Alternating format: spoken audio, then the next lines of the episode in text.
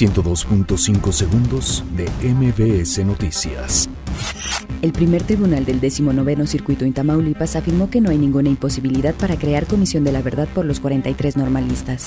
El Partido Acción Nacional afirma que la medida de Morena de recortar tiempo de oradores en el Senado de la República podría ser inconstitucional. Honrarán al movimiento estudiantil del 68 con letras de oro en San Lázaro.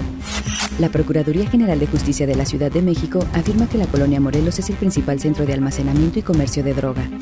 Vinculan a proceso a implicado en hechos violentos de la UNAM tras agredir a estudiantes con un objeto punzocortante.